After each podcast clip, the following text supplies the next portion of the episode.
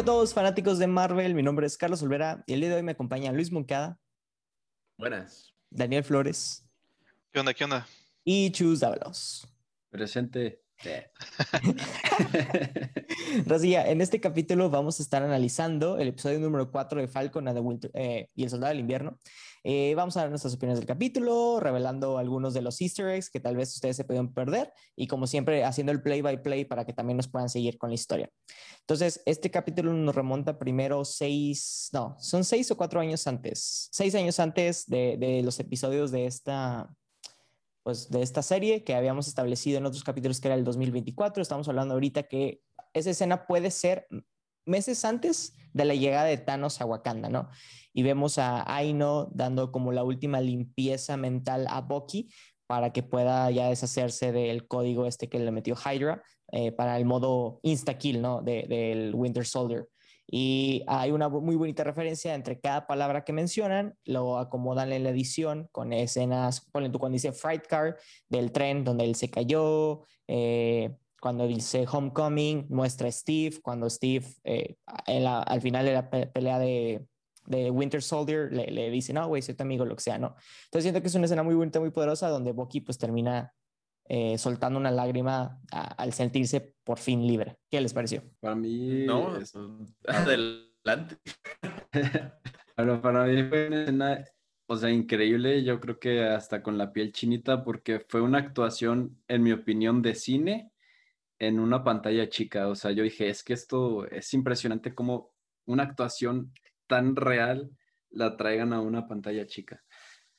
O sea, a un, a un formato de serie. Y dije, wow. O sea, es que aquí se nota la diferencia de, de un actor de cine a un actor de, de serie, por ejemplo. Eh, en específico de, de esa escena, eh, me, me, mira, toda la tendencia de este capítulo fue la humanización de sus personajes, todos los personajes, Bucky, eh, John Walker un poquito, las, eh, ¿cómo se dice? Los Flag Smashers sobre todo. Carly. O sea, en cada parte del capítulo vimos personajes más humanos, más complejos, con historias y, y, y, bueno, ver a Bucky, o sea, ver por fin a Bucky desarrollado y desmenuzado como, como ser humano y no nada más, ah, ahí está el vato que rompe madres o el, el super duro, el, el soldado de invierno, no. Ahora es Bucky en su más vulnerable y pues verlo como que roto, llorando, o sea, totalmente deshecho. Bueno, y feliz también, porque está llorando, porque está feliz. Este, pues es una, es una escena pues bastante poderosa, yo creo, para un personaje que no le habían dado pues el tiempo suficiente en, cámara, ¿no? Así es, este, súper super buena escena, realmente ya vemos esta eh, liberación de emociones de Bucky al darse cuenta de que estas palabras no, no activan nada, ¿no? Este, es como regresando al capítulo 2, eh, en el que lo vemos en, en la terapia, eh, estamos viendo mucho más de este rango que tiene, que tiene el actor. Y pues es también algo que me gusta. Y claro, la banda sonora en esta escena también eh, se lució. Sí, fíjate que la banda sonora estaba muy Pues nos regresa a... Sí, sí, sí, nos regresa a los momentos en que pues estaba controlado, ¿no? Pero pues al final está también esta liberación, digamos. Sí, sí, sí. sí. Uh, después de esta escena, volvemos a lo que nos quedaron de Cliffhanger en el capítulo 3, es Aino eh, hablando con Bucky y básicamente Bucky le dice que la única razón por la que liberó a Simio es porque means to an end, ¿no? Que es la frase que Maquiavelo estaba leyendo, que Bucky estaba leyendo en el libro de Maquiavelo y es como la temática que han tenido estos dos. Eh, se meten al cuarto y empiezan a discutir cuáles son las siguientes acciones, hablan del poder que tenía Mamadonia, hablan del suero y tienen una conversación ahí muy, muy interesante donde Simo empieza a decir que el suelo super soldado siempre ha generado como esta necesidad de tener poder y, que ha causado más problemas que bien. Y Bucky le intenta como rematar que sí, pero Steve, de que a Steve no le pasó eso, dijo. Y, Simo le contesta sí, pero no ha habido otro Steve Rogers. Eh, y hacen un acercamiento muy padre a la cara de Sam cuando dice eso, como diciendo el, como que Sam cuestionándose, ¿no? De sí, pues es básicamente lo que yo estoy diciendo, yo no soy Steve Rogers y y es lo que pasa. Uh, y después de ahí, después deciden investigar un poquito de, del suero. Para, para mí hay dos frases súper importantes y yo eh, en este episodio voy a estar hablando mucho de las frases textuales que dijeron. Este, en este caso hay, hay dos. Sam dice que Carly Morgenthau es solo una niña, que a lo largo del episodio y al final lo voy a remarcar, creo que sí se notó, o sea, se notó que es una, una mujer muy joven, vaya, Como que está creciendo como persona y, en este papel de revolucionaria que tomó. Y, creo que esa frase que dice Sam es muy puntual. Y, al final voy a decir por qué me, sí me pareció. Y la segunda fue que Simo dice que cualquier persona que se inyecte el suero o que tiene el suero eh, está encaminado e, en, en, un este, camino supremacista. Y también lo quiero remarcar al final de por qué me pareció que también está en lo correcto, este, específicamente en el caso de John Walker. Este, pero creo que son hay dos temas muy interesantes. Ok, después de esta escena eh, es, es, una muy corta de ellos tres investigando con la raza de cercana a Mamadonia. Eh, Bucky y Sam no tienen ningún éxito, la gente los llega a ignorar. Y Simo lo que hace es junta estos dulcecitos turcos y se acerca con los niños y les hace básicamente la escena de la reina blanca en Narnia, donde si yo te doy dulces, tú me das secreto, los vatos de ahí atrás no confíes en ellos, confía en mí, ¿no? Eh, y ahí es cuando ya le dicen dónde va a ser el funeral de Mamá. Recordemos que querían ir a este funeral para que Sam pudiera hablar con Carly, porque pues approach era eso, ¿no? O sea, vamos a hablar con ella, vamos a orientarla, porque como dice Monkey es una niña, y, vamos a evitar que esto escale a como a problemas más internacionales, ¿no? Eh, en, ese medio inter marcan con Sharon Carter y vemos que sigue en Madripoor y dice que el lugar se está yendo de que a la shit eh, y vemos que está entrando como a un parece la típica guardia de villano, ¿no? Porque va esquivando como a los guardias, no, no esquivando, va pasando a través de guardias y, se ve que va a una casa de poder, ¿no? Eh, diciendo que Power Broker está enojado y tal vez dando tantitas hints de que Power Broker puede estar asociado con la sociedad de los anillos, que van a ser los villanos de Shang-Chi. Fíjate, este, regresando a los primeros puntos que mencionaste, Simu realmente está rumbo a ser mi favorito, mi villano favorito del MCU. Completamente. Este, la parte incluso la de los, la de que le dio dulces a los niños y todo esto, eh, nos da más background de su personaje. Recordemos que era papá, este, y ahí lo podemos ver que, tiene buen trato con, ajá, tiene buen trato con, con los niños, eh, pues probablemente en parte por esto. Y claro, también es un muy buen plan. Es algo que no, que no cualquiera pensaría, ¿no?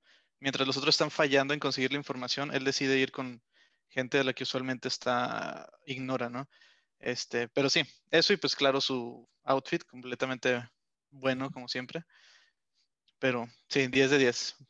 Nada más quería mencionar eso de Simo, este, mucha, tengo mucha admiración por ese personaje. Daniel terrorista. Tú y yo, güey, tú y yo juntos, güey, Simo 10 de 10, güey. Sí. Oye, yo, yo quisiera recalcar ahí, hay, varias, hay muchísimas cosas en este episodio, la verdad es de que podríamos durar horas, pero específicamente, por ejemplo, antes, antes de que se meten al edificio, vemos una juntita de los Flag Smashers como en un campamento, y en las noticias dicen que debido a la bomba que detonaron, las naciones estaban considerando hacer una legislación express para restaurar las fronteras nacionales de cada país entonces, de ese modo, el bombazo de Carly tuvo el efecto, un efecto contraproducente, porque pues ellos es lo que no quieren, ¿no? Que regresen las fronteras. Entonces, lo que me dio a entender a mí ahí es de que los países, al menos a esa fecha, en ese momento, todavía no restauran las fronteras tradicionales, ¿no? Eso, eso fue lo que yo entendí, que me pareció interesante. Y este, bueno, sí, y la escena también, lo pensé como lo de Narnia, lo de los dulces, pero también me da callbacks a Varys la araña, el, Master of Whispers, que él hacía lo mismo, o sea, él de dónde obtenía todos los secretos de, los siete reinos, pues de los niños, güey, o sea, tenía un, un network de niños pobres, que son los que están en la calle todo el día, y él, él conseguía información de ellos y así movía los hilos de poder, ¿no? Entonces eso me recordó un poquito con, con Simo. Sí, fíjate, fue lo primero que pensé en Varys, este, ya después de, eh, lo relacioné con, la bruja, porque yo la verdad honestamente no recordaba que, usaba, ajá, exactamente, que usaba esos dulces. Pero sí, este, la verdad, muy buenos puntos como aquí. a todo esto, ¿están buenos esos dulces? ¿Alguien los ha probado? Ni idea. Pues de que nomás Fíjate que son deliciosas y realmente saben de que... Te voy a contar una anécdota, güey. En, en prepa, este, no sé si te acuerdas que había un maestro que le decían el guapo, güey. Sí, sí, sí. Bueno, el, el, último día que tuvimos clase con el guapo, y de hecho, este, Oliver estaba en esa clase, él se acordará también. Ese vato nos llevó dos cajas, dos o tres cajas de Turkish Delight y nos las regaló de que tengan, tipo Simo con los niños, ese vato con nosotros, de que tengan Turkish Delight. Sea, no mames, son los dulces de Narnia, güey. Y nos los comimos y están bien buenos, güey. Ah, ok, ok. Súper ricos. La neta sí son irresistibles. Muy bien. Uh, Monkey, ahorita que andas diciendo que, que están en este campamento de los Flag Smashers, están viendo las noticias, yo quiero volver a hacer hincapié a lo que ya les había dicho, creo que el capítulo pasado, donde tuvieron que hacer muchos reshoots de varias escenas por cuestiones de que una de las temáticas era muy relacionada a los viruses. Y y en los celulares te puedes dar cuenta porque en todas las demás interacciones de Marvel siempre viene el nombre del noticiero, con escenas un poquito más de lo que ya pasó. Y aquí la mayoría de las escenas son escenas genéricas de bomberos apagando un edificio y como que cosas así, ¿no? Entonces yo creo que es uno de, esos momentos donde tuvieron que meter algo nuevo para que para reemplazar lo de la pandemia y todo eso. Eh, después de esa escena, Carly pues se siente, se, ve la culpa en ella, ¿no? Porque como dices, el efecto es completamente contrario. Eh, se va a, la, a un cementerio que resulta ser la, donde está enterrado el abuelo de Nico, que es el nuevo personaje que nos presentan aquí. Nico es este güey que es un flag smasher, pero siempre ha sido fan de Capitán América porque pues si, si te das cuenta en la tumba de su abuelo dice que eh, estuvo peleando por las fuerzas aliadas, o sea, era del bando de Capitán América, no por así decirlo. Eh, que es un bonito, bueno, no es un bonito, pero es muy interesante como tipo, ¿cómo, cómo se dice? Ay, foreshadowing, donde el güey que amaba Capitán América va a morir por el escudo de Capitán América, ¿no? Entonces es, es una poesía muy triste, una tragicomedia. Eh, después, en esa misma discusión, Carly menciona lo mismo que Sam, que le dice el escudo debe de ser destruido, porque ya no es un símbolo, es un símbolo de una etapa, una bygone era, así creo que es, es lo que dice. Fíjate que en esa, en esa escena en particular, cada frase que arrojan, específicamente Nico, pero después lo que le contesta Carly, hay mucho, muchas temáticas, hay mucho foreshadowing.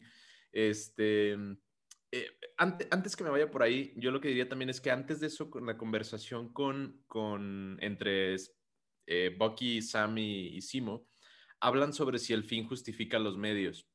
Y Bucky está muy eh, haciendo énfasis en que los medios que usa Carly no deberían de ser, aunque el fin sea bueno. Y, y, es un poco irónico si pensamos que luego, enfrentado por las Dora Milaje, él dice que Simo es su medio para su fin. Entonces es un poquito Bucky siendo egoísta de mis, mis medios sí valen para mi fin, pero los medios de otros no valen para otro fin. Entonces ahí hay una disparidad un poquito que Bucky no, no ha querido reconocer. Pero bueno, y de la escena en el cementerio, son muchas cosas. Yo me, voy a ir con mi favorita, fíjate. Es este, él dice, el Nico dice, las personas necesitan un héroe que luzca como ellos y entienda su dolor hablando de Carly, pero para mí es como un foreshadowing de Sam siendo el Capitán América, el Capitán América de color, que luce como una población que ha sido pues, muy oprimida y entiende el dolor de un, de un americano de color, que a lo mejor Steve Rogers, pues, aunque él era muy bueno, pues no representaba realmente, ¿no? Y pues en la vida real así es. Y, y para mí es un foreshadowing también de la diversidad que vienen los héroes del MCU, o sea, más personajes más diversos que representan a más gente. Wow, está, muy interesante todo esto que estás diciendo, Muki. Sí, hay más. Según yo, según yo eh, el que le dice a Carly lo de, o sea, los medios que estás utilizando son, o sea, no son buenos para el fin, es Sam, cuando ya está hablando con ella. Sí, también. Este, en vez de, no sé si Boki también se lo dijo. No, hablaron, hablaron de ello antes. O sea, es ah, que Sam si, Sam, si te fijas, a lo largo del episodio, es muy simpatizante de los ideales y de la lucha de Carly. O sea, se pone de su lado durante todo el capítulo, defendiéndolo tanto con Bucky y Simo, como ya en privado y con John Walker. Y es que es parte del, del mensaje que quieren dar con Sam, ¿no? Este, bueno, es lo que yo también veo. Eh, así como lo mencionas de de que Sam pues va a poder representar a esta población. Eh, también Sam, bueno, o algo más que, es un hint a eso, es esta parte de, simpatizar tanto, de Sam no toma lados, incluso lo que, e incluso entiende lo que hizo Bucky de tener que liberar a Simo. Este Sam es más de como un intermediario que quiere dirigir todo hacia un buen, a la manera más pacífica de resolver las cosas, claro. Es muy contextual, o sea, ah. entiende el contexto. Exactamente, es muy como dices, muy simpatizante. Que es algo que hacía Capitán América, si se acuerdan, en Civil War cuando los capturan después de la persecución de, de Bucky, que capturan a T'Challa, a Bucky, a Falcon y a Tony. Digo, perdón, de a Capitán América. Capitán América se ve con Tony en un cuarto y están, Tony le da unas plumas y le dice que son las plumas que firmaron para el tratado de no sé qué. Eh, creo que es de John F., no sé, para whatever. Eh, y eh, Capitán América está a punto, a punto de firmar los Sokovia Accords cuando se entera que Wanda está siendo prisionera de que en la base y empieza, de, ya es cuenta que ahí es donde se vuelve a romper la brecha y empieza a enojarse con Tony, ¿no? O sea, si te das cuenta, Capitán lo logró, logró convencer a Tony porque era como The Best of All, pero luego se dio cuenta que The Best of All se incluía de que, que esta niña, una niña, estuviera como prisionera del gobierno y fuera de que es súper No me acordaba de eso, pero pues sí es una cualidad eh, importante eh, del Capitán América, de, pues, del símbolo eh, que, comparten. Porque pues realmente el Capitán América nació de algo del gobierno, pero incluso el mismo origen del símbolo, que es Steve Rogers, este, este tipo no era, no seguía ciegamente a ninguna institución. Era pues de hecho su arco completo, desde Capitán América hasta Endgame. Este, pero sí, eh, de hecho, de esa escena que mencionas, mi, parte favorita ya la, ya la dijiste, fue la, el foreshadowing para, para lo que le pasa, ¿no? Este, Pero pues sí, está muy, muy buen guion, muy buen guion. Y la, la otra es, este, no creía que pudiera haber otro Capitán América hasta que te conocí, o sea, le dice a Carly. Y para mí es un, es un indicativo de que cada quien se hace su cuento sobre el Cap, o sea, cada quien tiene su idea de qué es el Capitán América. Aunque Carly haya matado gente, no importa, y es, es, es buena capitana. Y tú dices, no, güey. Es como, pero cada quien se hace su, su cuento personal. Y la última es, es, la que dijiste de la, de la, del, del, monumento a otra época y que el escudo como que debe ser destruido porque es un recuerdo de todas las personas que borró la historia, ¿no? Y para mí eso es muy indicativo también de la experiencia de Sam como persona afroamericana en Estados Unidos. O sea, las, las minorías en, Estados Unidos y en otros países siempre han sido como minimizadas o borradas. Y pues mucha gente ve a Estados Unidos como un, lugar como muy opresivo, ¿no? y otros países también. Entonces yo creo que sí puede ser también como un indicativo de los sentimientos de mucha gente. Sí, sí, sí, correcto. Ah, después de estas escenas, regresamos con nuestro trío favorito, que se topan con Joe Walker y Battlestar y hacen un mini team eh, logran, bueno, eh, Sam logra convencer a John Walker que le preste 10 minutos para hablar a solas con Carly y y, como intentar dirigirla al camino del bien y que básicamente se entregue a, la policía y acuerdan hacer esto, Sam va con ella y tiene una conversación que ahorita podemos hablar de eso eh, muy deep de lo que es. Eh, sin embargo, John Walker, por su forma de ser, igual como no era su plan o él no se siente al control de esta idea, se desespera, entra y eh, empieza una persecución que termina con la destrucción de los eh, últimos frascos del suero soldado que traía esta Carly en ella. Eh, son destruidos por Simo, a excepción de uno que lo encuentra este John Walker y se lo guarda. Se ponen interesantes las cosas. Este, de aquí nada más quisiera agregar, añadiendo esta parte de comparando el, el John Walker, ¿no? el nuevo la nueva posición de Capitán América y compararlo con lo que representa de Estados Unidos, algo en lo que estaba pensando en ese punto es eh, cómo se, ellos dos, tanto Walker como Battlestar, entran a este conflicto eh, en otro país completamente e interrumpen este, sin ser realmente su, este, pues, ¿cómo decirlo? Eh, más bien, pues es... Jurisdicción. ajá, exactamente, que es algo, pues, que tampoco es ajeno a la historia de, Estados Unidos, ¿no? Este, sí. Así que pues también es interesante el, ver el intervencionismo. Ah, sí, exactamente. ok, sí, totalmente. Y arruina las cosas por eso. Sí, pero también, bueno, yo, yo ahí, bueno, antes de irme también por ahí diría, aquí, aquí agarramos una muy buena, un, un, clavadón a la psicología del personaje de Carly Morgenthau, que para mí fue muy interesante.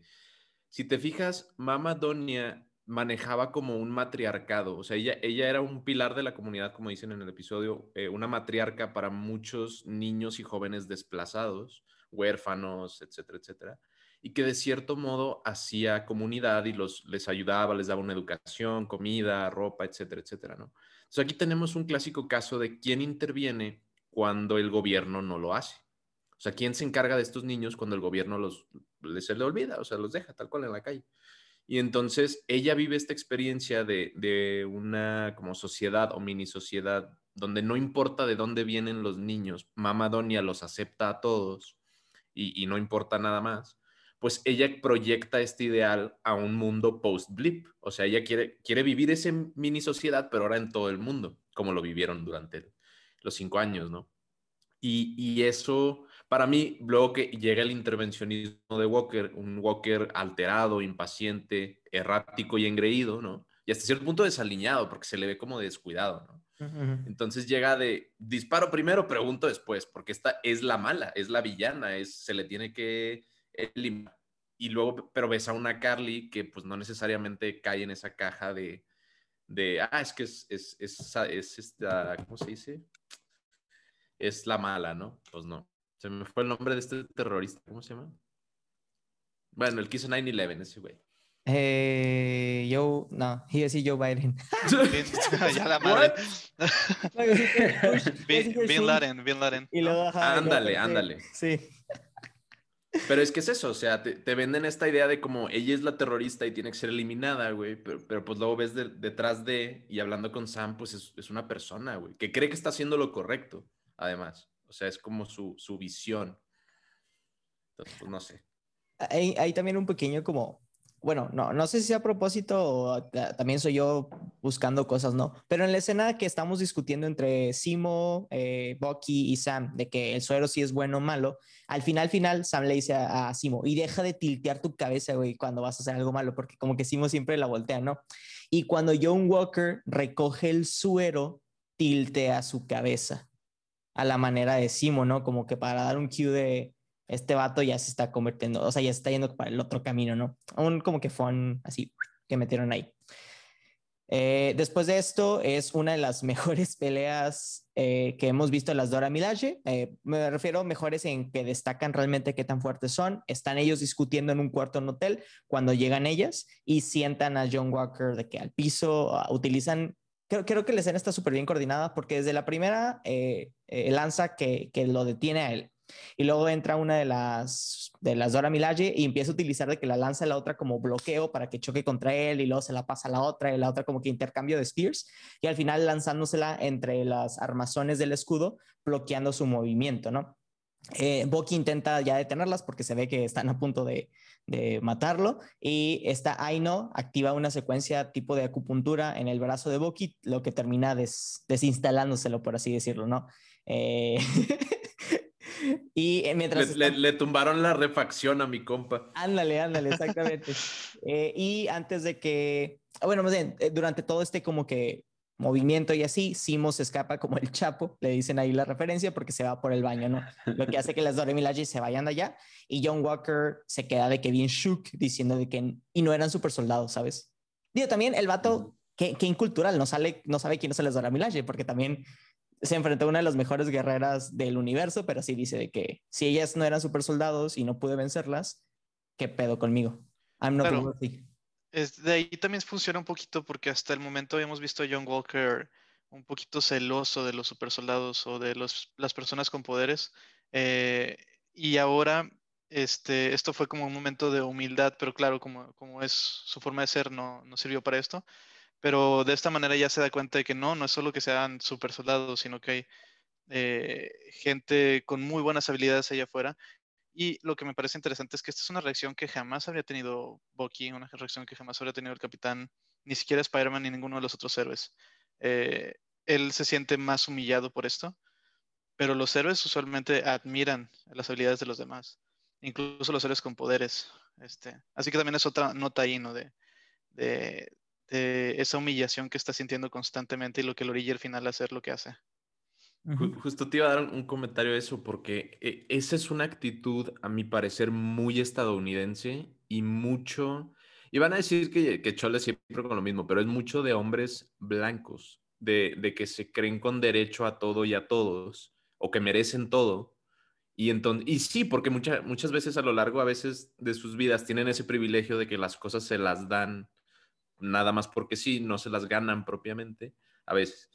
Y entonces, como dices tú, o sea, tiene esta percepción el de que merece respeto por ser el Capitán América o de que merece ovación o de que merece que lo miren con asombro como que él es la leyenda viviente. Y entonces él entra en una habitación y se cree el mejor, y Sam y las Dora Milaje lo desestiman de que de volada, güey, de que, eh, güey, tú ni mandas aquí, tú nada, güey, quítate. Y entonces el vato, ante eso, o sea, ya estaba preparado a, dar, a darse un tiro con todos, güey. Y en eso le meten la madriza de su vida y le quitan el escudo, güey. O sea, eso es Chevskis, güey, porque lo humillaron completamente. Y a sus ojos, es como todo lo contrario a lo que él espera recibir de las otras personas. Entonces, su, su, vaya, su masculinidad frágil, su, su ego destrozado, o sea, todo, todo, e, es un, es un quiebre macizo para alguien que se tenía a sí mismo a lo mejor en muy alta estima, güey, y que los demás pues ni siquiera le dan el tiempo del día, ¿sabes? Para mí eso es algo que lo va a empujar más y más al Dark Side.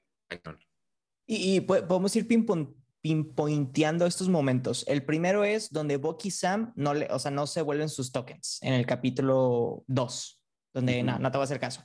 Y luego el, capítulo 3 es cuando está en la tienda y el vato le escupe en la cara de que no te respeto lo suficiente para darte información. Y ahora tenemos este que es, o sea, ya, ya, ya perdiste a los amigos del capitán, ya perdiste el respeto a las personas y ya perdiste tu respeto como soldado. O sea, lo único que te quedaba que podrías decir, ay, sí, muchas medallas de honor y me aventé sobre cuatro granadas, vale madre, porque te sientan en cualquier pelea. Sea, como que eso que conseguiste no vale. Y nos vamos a esta escena donde está hablando con Battlestar y tienen una pequeña conversación ¿no? donde eh, John Walker le pregunta, oye, ¿tú te tomarías el suero? Y él dice, no, no, no, no, creo que dice, no, no sé. Dice que sí. Dice que sí, ah, perdón, discúlpame, gracias, Chus. Dice que sí.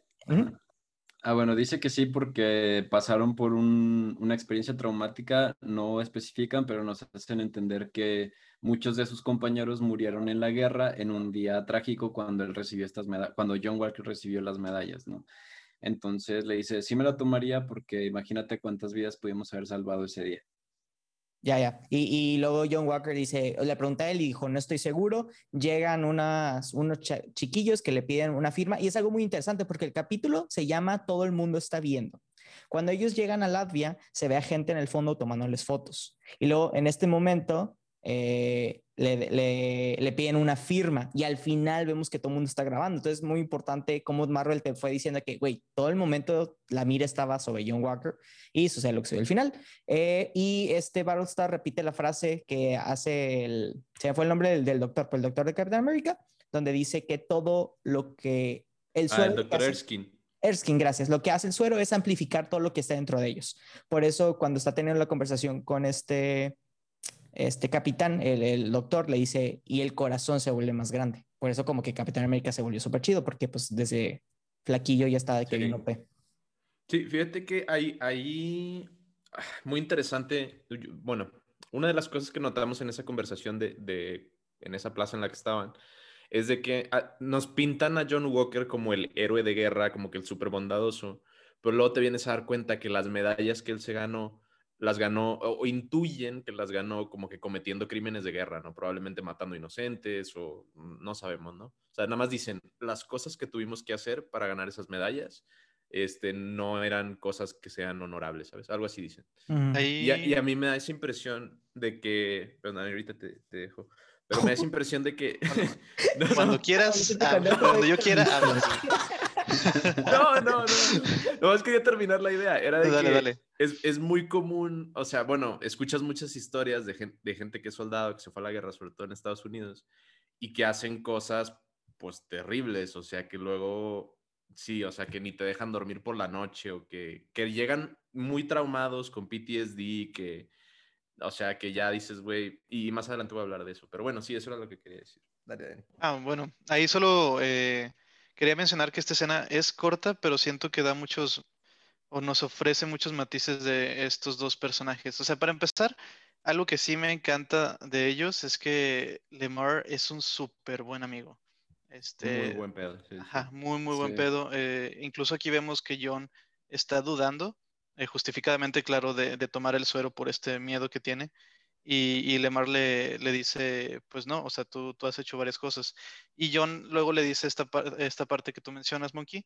Eh, no lo vi tanto como crímenes de guerra, más bien lo veo como, pues, acciones normales en conflictos eh, de este tipo, ¿no? Eh, tal vez no es crímenes de guerra, pero sí, sí hacen cosas que, que los dejan marcados de por vida.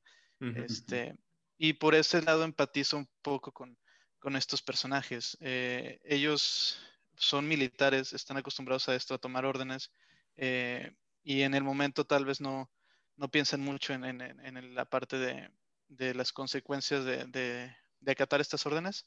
Eh, pero sí deja este PTSD y sí vemos eso en John Walker, ve que tiene arrepentimiento. Eh, yo no lo veo, yo sigo incluso, incluso con lo que pasó en este episodio, no lo veo como un villano malvado o irredimible. Este, y creo que esta escena es importante también para entender eso. Y ya para la escena final, el clímax del episodio, eh, Carly le marca a la hermana de Sam eh, básicamente medio amenazándola, medio no, y, tiene una frase muy cool que aquí Monkey nos hizo el favor de sacarla, que es, si América no le importa mi mundo, ¿por qué habría de importarme su mascota? Hablándose obviamente de, de Cap America, ¿no? Y con eso lo utiliza para jalar a Sam a una reunión en privado, no la tiene en privado, de hecho me gustó eso porque normalmente es el típico, bueno, tú te escondes y lo que sea, y aquí Bucky llegó de que con él. Y no llegaste solo, no, no llegues solo, fuck you, ¿sabes? O sea, venimos a hablar de tus, tus, indicaciones. Es mi compañero. Exacto. Eh, y llega John Walker y, y Lamar, empiezan a, pelear y en la, en la pelea Carly golpea en el pecho a este Lemar, choca con una columna y pues tristemente fallece, lo mata. Vemos que John Walker se acerca eh, y vemos cómo anda medio temblando, se pone todo serio, se avienta por la ventana donde ya nos hacen saber, ok, este güey ya se tomó el suero, ¿no? Si no, ¿cómo hubiera sobrevivido ese golpe? Persigue a Nico, que es uno de los Flag Smashers que se había acabado, y en una plaza de Latvia, donde todo el mundo estaba viendo, grabando con sus celulares, toma su escudo y se lo estrella en su pecho como unas tres, cuatro veces, que no sé si vieron, pero es el mismo movimiento que usa Capitán América en Civil War para quitarle el pues la fuente de poder a Tony Stark de su traje. El reactor. El reactor. Eh, la diferencia es que Tony pues se paró nomás para quitárselo, no, no estuvo ahí como smashing. Y al final se ve como el escudo tiene una mancha, creo que es la mancha más grande de sangre que hemos visto en todo el MCU en estos como 20 años. Creo que sí. Sí te creería. Sí. Sí puede ser, ¿eh? sí puede ser. 10 años, 10 años. Sí, van como 12 años, pero sí. Eh, y eh, pues todo el mundo está grabando esta escena y a mí se me hizo súper interesante, digo, eh, ya para terminar mi, mi, conclusión del episodio, que es que es, bueno, para mí fue una analogía directa de toda la police brutality que se está teniendo en América y cómo la gente ya la puede grabar y las persecuciones que, las, no, sí. repercusiones que puede haber por este tipo de cosas. Sí. Entonces se me hizo muy, un toque muy, digo, ya hemos hablado que desde el capítulo 1 se notó patriotismo, slash racismo, slash como los efectos de, de, la guerra. Y aquí está muy padre que ya metieron la parte de, pues sí, ahora todo el mundo te ve, o sea, tus acciones tienen consecuencias muy graves. Wow, me gusta. Ahí en, en la última escena yo pensé, digo, como no lo muestran así grotescamente, yo pensé que le estaba dando en el cuello, así de que lo estaba degollando. Yo pensé que lo iba a decapitar también, sí. Sí. Fíjate que eh, eso sería un mensaje, o bueno, una, una escena muy gruesome, muy, muy, muy eh, eh, digo, intensa para Disney. Sí. Pero pensando en lo que realmente le hizo, lo siento más brutal. Sí, está más. Se imagina matar a alguien a base de golpes o con una pieza así de metal sobre el pecho, siento que está mucho más cañón. Sí, sí, sí supuesto, es como acuchillar, haz de cuenta mil veces o no sé. Sí, está feo. Está cañón.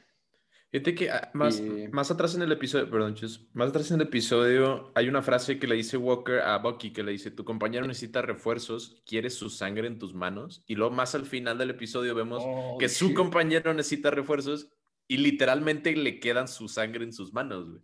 Foreshadowing. Foreshadowing. Eh, y, y, más, más triste todavía porque atrás en el episodio también Nico dijo que el Capitán América era su personaje favorito, güey. Y aunque John Walker no es Steve, pues es el Capitán América, güey. O sea, lo mató su propio héroe, güey. Tal cual. No, y está feo, o sea, la expresión de miedo que tiene que dice, yo no fui, güey. Y de todas formas, Horrible. le da cuello. Es que, es... y aquí también, ah, bueno, no, adelante, Chuse. Ah, bueno, ya nada más quería mencionar que, esto, que esta parte del suero me hace recordar mucho la historia de eh, Batman, The Killing Joke, que es básicamente el mensaje que tiene Joker también de que lo único que necesitas para convertirte en villano es tener un muy mal día. Este, y toda la película se trata de que Joker está tratando de mostrar ese punto a Gordon y pues secuestra a su hija, le la viola, le dispara en la columna, o sea, el peor día de, Gordon de su vida. Y aún después de todo eso, Gordon sigue siendo Gordon, o sea, sigue siendo un héroe. Y pues Joker no. Entonces, o sea, como todo, o sea, tienen la concepción estas personas de que el suero, este, te puede hacer o, muy bueno o muy malo, pero es dependiendo de la persona, como había dicho Carlos. O sea, Steve Rogers lo eligieron por su corazón y pues lo potenció y pues a las otras personas, ¿no? Es que es la diferencia entre héroes y villanos, ¿no? Realmente, este, creo que la tesis del Joker, ¿no? Lo que, lo que está diciendo, eh, con cada buen héroe, un héroe que merece ser un símbolo, no se va a cumplir. Este, realmente. Porque, por ejemplo, también tenemos, yendo a los cómics también, eh, eh, Capitán América le ha pasado súper mal, Spider-Man, este, prácticamente todos los héroes que vemos. No, Spider-Man no, sí, sí Pobre. Y no se hacen villanos. Así que me gusta esa parte. Eh, una, una vez el Spidey le puso una madriza al Kingpin en la casa, güey, casi lo ah, mata. Ah, pero bien merecida, Pero bien merecida, y, y, aún así, podría fácilmente haberlo matado de un golpe y no lo hizo. Exacto. Este, pero sí, no, esta escena está escalofriante incluso, por lo que decían de, de, la expresión de terror de, de este, del, de Nico. y, la, expresión de... rage, ¿no? De, enfurecimiento de, Walker. no, pero también yo te diría la expresión de Carly, güey, ¿te fijaste? O sea, yo, yo ahí, ahí entendí lo, a lo que se refería Sam. O sea, Carly yo que no había medido lo suficiente, güey, las repercusiones de sus actos, güey. O sea, yo creo que viendo, viendo a Walker estrellarle el pecho a, a Nico, güey, con el escudo, fue como, güey, ¿en qué me metí, güey? O sea, ¿qué hice, güey? ¿Qué estoy haciendo? O sea, como que por fin llegó a la realización de que this shit is real y la revolución no se logra sin sangre, güey. O sea, creo que fue ahí como que el momento de catarsis de esta, de esta, esta chava, güey, donde ya le cayó el 20.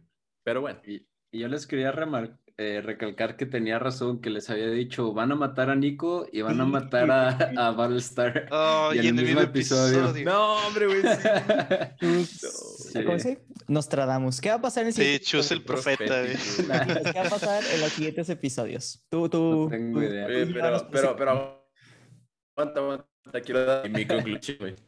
Para mí, para mí, este episodio completo fue como una alusión a el complejo industrial militar estadounidense, güey. O sea, toman a estos chavos, ¿no? De diez y tantos años, ¿no?